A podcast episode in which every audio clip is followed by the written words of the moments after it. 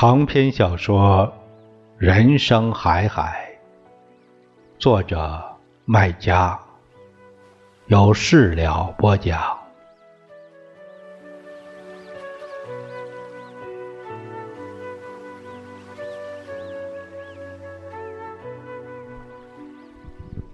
盘缠、证件照片是寻不着人的。寻人得靠人，当地人地头蛇。爷爷讲：强楼不压地头蛇，天大地大，地头蛇大。姜太公在上海是一条暗龙，地头蛇，各地的暗龙、地头蛇是响应的。就像官官相护、青帮黑路私通一起一个样。临行前，姜太公交给老保长三封信，密封编了一二三，张三李四单位地址一一写明，让他依次去找人。运气好，三个人中必有一个主认他这个娘舅。帮他去寻见可能落难的外甥，寻到人该如何应待？一是一，二是二，分门别类都有相应的方案和禁令，不能擅自发话，只能照令传令。运气不好，路路不通，他自行回家销毁证件，不准对任何人提这事儿。提了，他也不认，将会当他骗子论罪。老保长没想到运气出奇的好，寻的第一个人一号信主就认了他，待他客气，安顿他住下，满口答应他的所求，与外甥见面，好似上校就在他工厂里做工。随时安排他会面一样，先去洗尘安歇吧。便来到四合院，见到了段守老。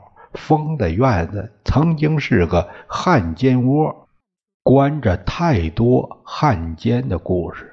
段守老靠山吃山，满嘴巴喷着一个个汉奸故事，几天几夜讲不完。至此。老保长恍然有悟：姜太公为什么有这么多忌惮和禁令？是因为这年月汉奸实在太多了，当汉奸实在太容易了。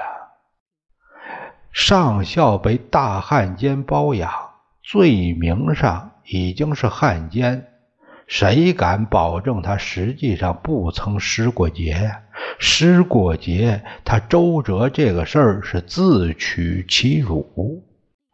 段守老是有故事的，曾经是个飞行员，去过美国，到过缅甸，跟鬼子打过空仗，最后一仗飞机坠落悬崖。一个大铁家伙摔个粉碎，他却命大，只摔掉了半只胳膊。老保长跟他一个炕上睡过几夜，对他印象深，有感情。讲他讲个没完，直到爷爷和父亲把他拉回来。哎呀，这个人的故事大。一时讲不完，改天讲吧。哎，现在讲上校的事儿，他在哪儿呢？第二天上午时节，便有人乘黄包车来，又乘黄包车去，领着娘舅去那胡同的监牢会见外甥。老保长讲。我在空屋里等着，看着那狱头押着一个人出来，干尸的瘦，剃着个光头，穿着一套脱壳棉衣裤，根本认不出他是太监。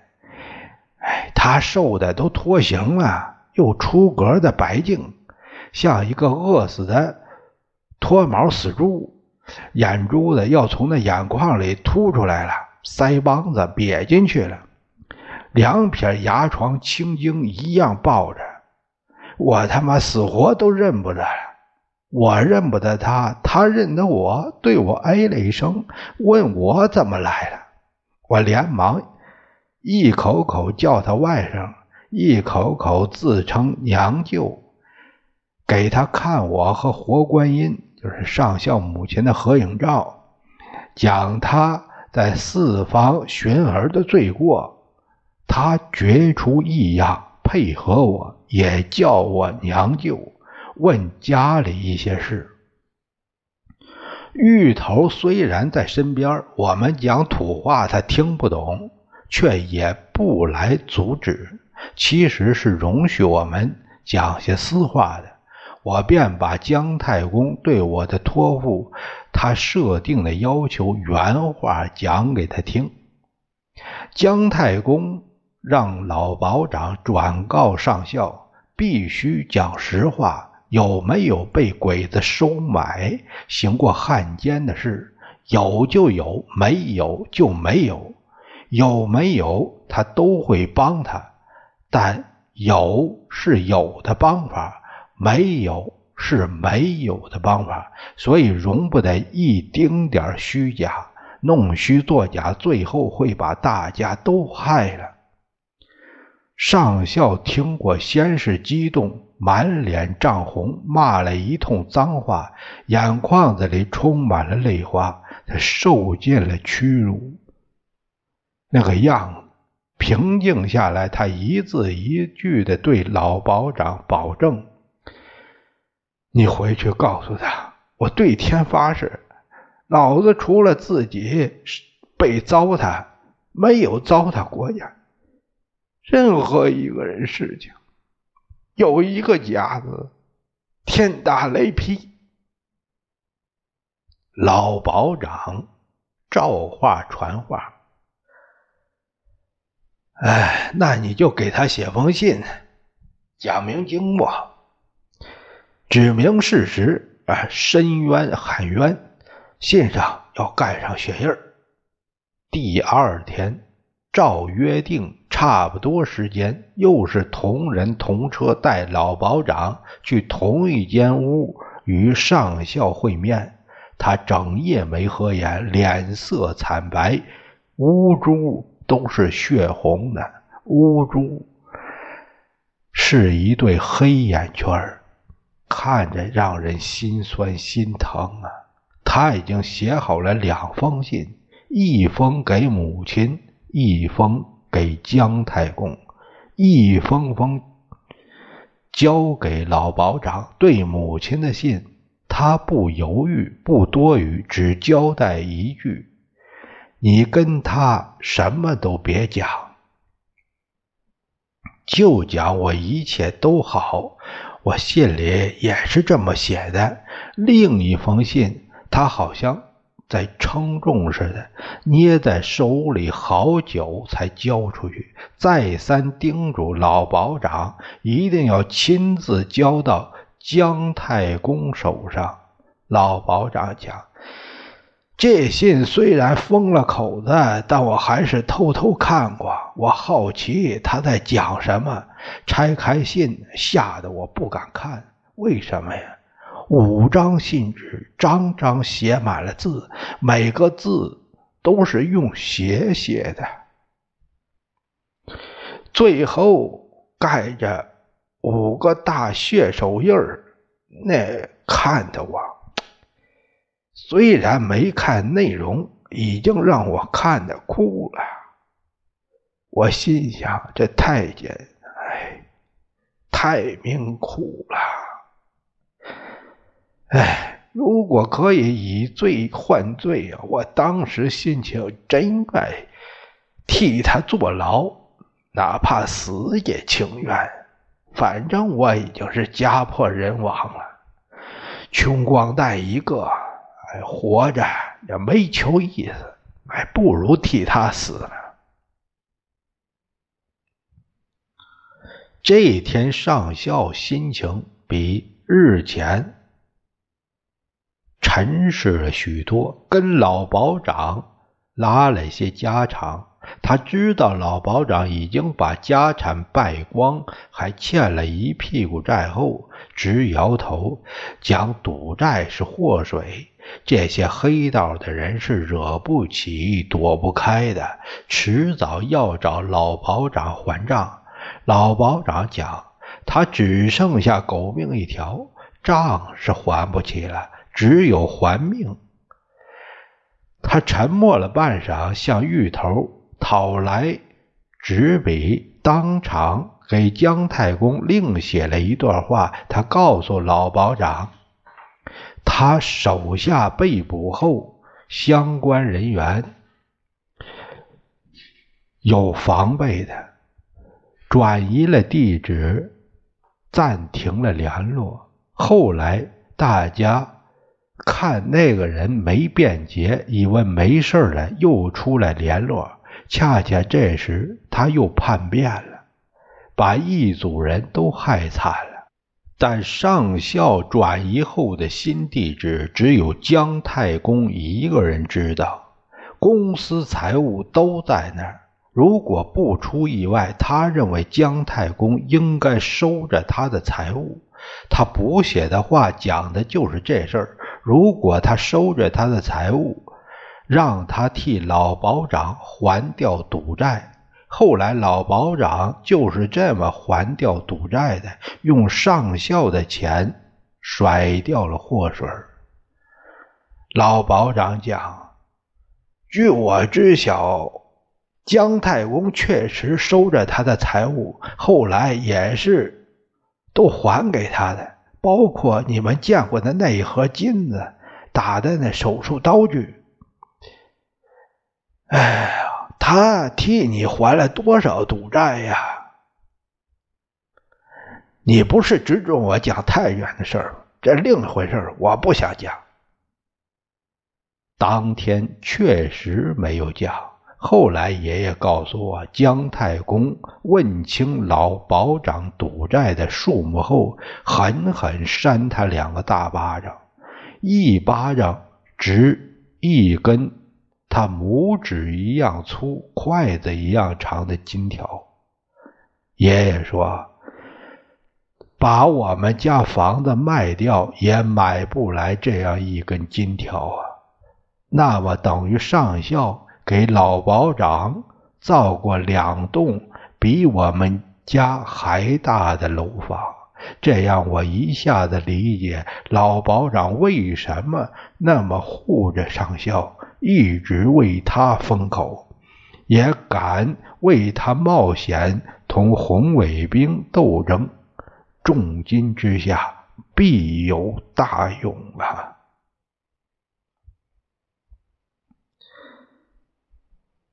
周折的火车票有限的周转了段守老多日的寂寞，也给了老保长多方见识。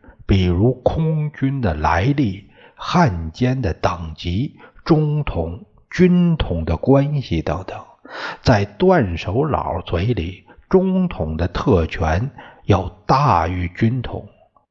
但从火车票的周来折去中，老保长认为他在吹牛皮。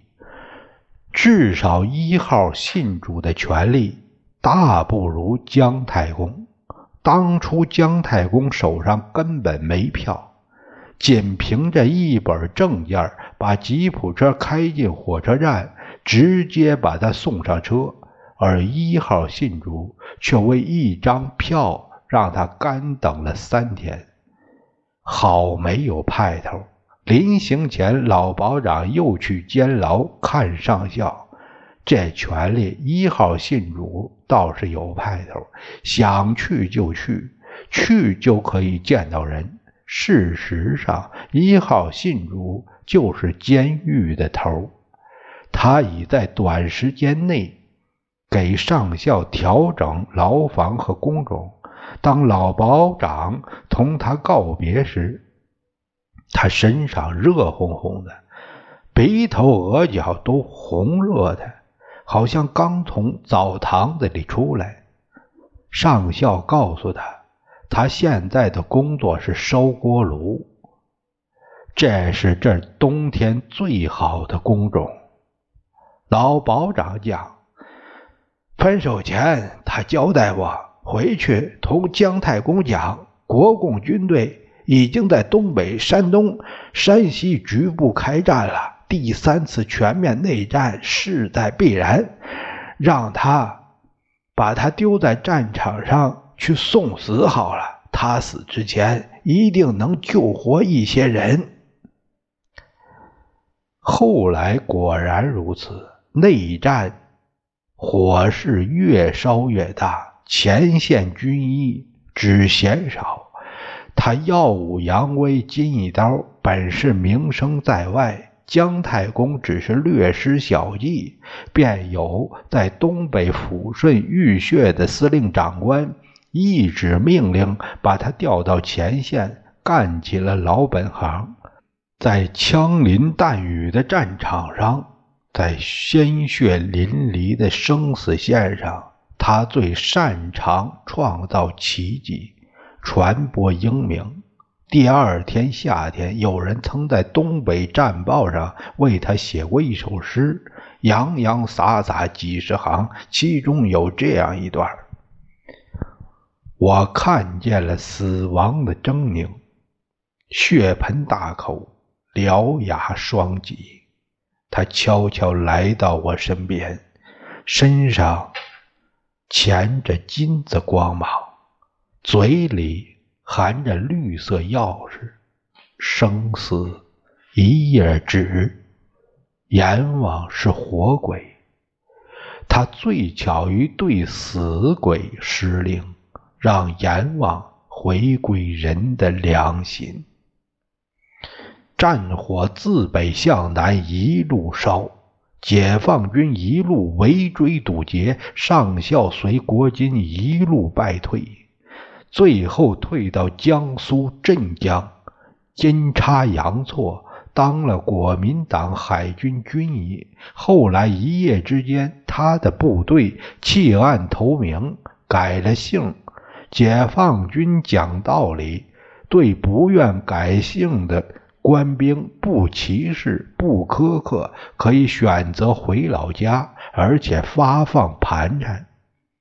那时他已经看透。荣辱生死利害，生活里最看见的东西是猫。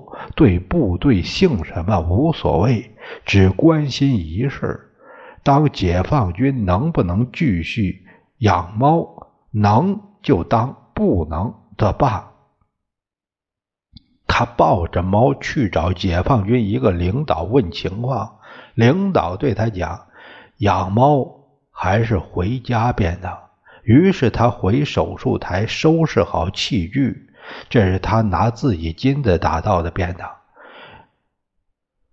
属于个人财产。准备去操场领盘缠走人。他抱着猫走出弥漫着混乱和药水气的红砖门诊楼，走到操场排在一长溜等着领盘缠的回家的队伍里。猫哪见过这阵仗啊？不时的喵喵叫，壮胆子，引来不少好奇的目光。一个负责维护现场秩序的解放军，讨厌这猫，也讨厌这人，准备去批评他，甚至打算把猫绞走，交给炊事班烧一个荤菜。他提着枪，气呼呼的冲过来，见到人却笑了。哎呀，他们是老相识。几个月前，就是他把太监绑去给他们太大首长救病。以后的事儿，反正你们都知道，我就不讲了。确实，以后的事儿我们都知道。大首长带着他先驰骋在长江两岸打国民党。后来雄赳赳地跨过鸭绿江去抗美援朝，打美国佬，打谁都需要军医，上校是最好的军医，把他留在身边，等于给性命留条后路。阎王爷找上门可以抢命。从此，他一直跟着大首长走南闯北，救死扶伤，立功受奖，享尽金一刀的名誉。后来回国，不知怎么的又跌了跟头，被开除军籍，遣返老家，重新当了农民。所谓不知怎么的，不是没有说法，而是说法。太多，有说他手术失误害死一个师长，有说他调戏妇女被人告倒，有说保他的大首长出事了，殃及池鱼。总之，形形种种，反而不知是怎么着。月光爬上墙，久了。累了，都从墙上下来，匍匐在天井里，把灰白的地砖照得冒出冷气。我蹑手蹑脚坐在门背后，久了也累了，真想回床上去躺着听，又怕去床上有些话听不清爽。老保长讲话带着酒性。抑扬顿挫，飞扬时捂着耳朵也钻进来，下错时竖起耳朵你都听不见。所以我一直熬着，不敢上床。天不寒，但地上浸透着凉气。我从床上下来，只穿个裤头，单薄一层，坐久了就觉得冷。好在有床薄毯。老保长大概也是累了，没个收场，说走就走。哎呀，他妈的，脊梁骨都直不起来了，走了走了。椅子脚在地上发出撕心裂肺的挣扎声，然后便是吧嗒吧嗒的脚步声向天井的方向吧嗒来。爷爷哎了一声，挽留他。哎呀，别走啊！你事儿还没讲完呢，讲完再走啊！完了完了，都讲完了。走到天井，他停下来，抬头看看，你看，哎，月亮都直射了，该是子夜了，早点睡吧。你没事可以睡会儿，早睡会儿觉，睡会儿懒觉。你儿子明天还替你挣工分呢。走了，明明明天见，明天见。爷爷不准他走，追到天井拦住他，批评他：“你呀，上海、北京的讲了一通，关键的东西还没讲呢，怎么能走呢？讲了再走，讲了再走。什么东西？别装糊涂，那东西肚皮上的字。哈哈哈，老头啊！”你不愧是个老骨头，我绕了一大圈想把你绕晕。哎，忘掉这东西，你居然还记着了？我还没糊涂呢。爷爷一半身子已经走进我的视线里，我可以看见他手上燃着的烟头，在月光下。淡薄的红，像快熄灭似的。好吧，哎，老保长倒爽快。哎，既然你惦记这事儿，我满足你。反正公安已经查过了，迟早要传出来，我就让你想个仙儿吧。写的是这东西。我看见老保长的手伸进我的视线里，往爷爷的裤裆处捞了一下，吓得爷爷一步后退，完全进入我视线里。干什么，老流氓？老保长哈哈笑了，一边也走入我视线里，对爷爷笑道：“哈哈，你不是让我讲的东西吧？写的就是这东西，下流死了！我老流氓也不好意思开口。这时，父亲也走进我视线，挨着老保长立着。老保长看看父亲，又回头看看爷爷，叹了一口气，声音低下来，在四周静得很，一字一句。都静静的送入我耳朵。老吴头，别怪我嘴脏，是你一定要我讲啊！啊？他干咳了两声，像是要给脏东西做个掩护。我听到的情况是，听见没有？我也是听来的。信不信由你，真不真由不得我。哎呀，字分两项，主项是上海那个女鬼佬绣的一句下流话：“这屌只归日本国。”横排在上面，下面是北京。那个女汉奸后补他的那个日本名字，我我忘了。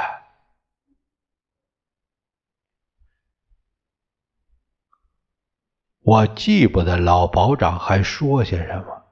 这句话像个手榴弹，把我和爷爷、父亲一时都炸昏过去了。等我清醒时。老保长影子都不见了，只听见弄堂里响着一个拖他的脚步声在远去。爷爷和父亲像一对木桩在那杵着，无声，明显是还晕着。爷爷比父亲先醒，他看看父亲，似乎要催他醒，少见的骂了句娘。然后咕哝着：“鬼子就是鬼子，什么鬼事都做出来，什么好东西，哎呀，都想归他。”父亲如梦初醒，怔怔的望着爷爷，仿佛是被月光吸走了魂儿。爷爷四周看看，像在寻他的魂灵。接着又骂了一句娘，上前拍了一下父亲肩膀：“哎呀，去睡吧，确实不早了。”说着走出我视线。我知道他要去猪圈解手了。父亲追上去也脱离我视线，但声音我依然听得见，虽是怯生生、悠悠的。这。你说会不会加重他罪行啊？爷爷答不了，叹了口气，沉吟道：“呃，晓不得是不是真的。”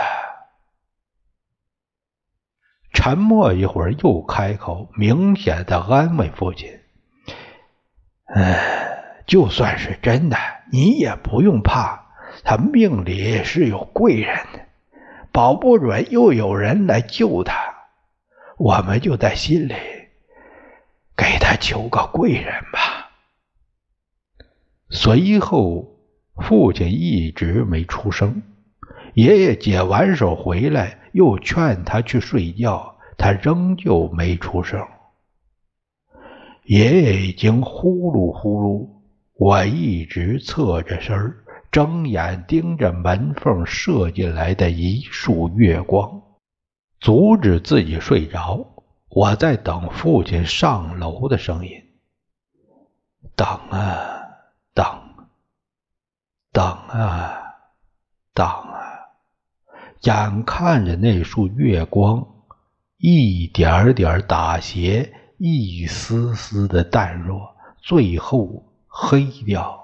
我不知是自己睡着的缘故，还是门板挡住了月光，还是乌云遮住了月亮。我只知道半夜里我被尿憋醒，迷迷蒙蒙的跑去撒尿。经过前堂时，一头撞见父亲跪在地上，在对祖先磕头。第二天，我注意到。父亲额头上有一块乌青，我看着就想哭了。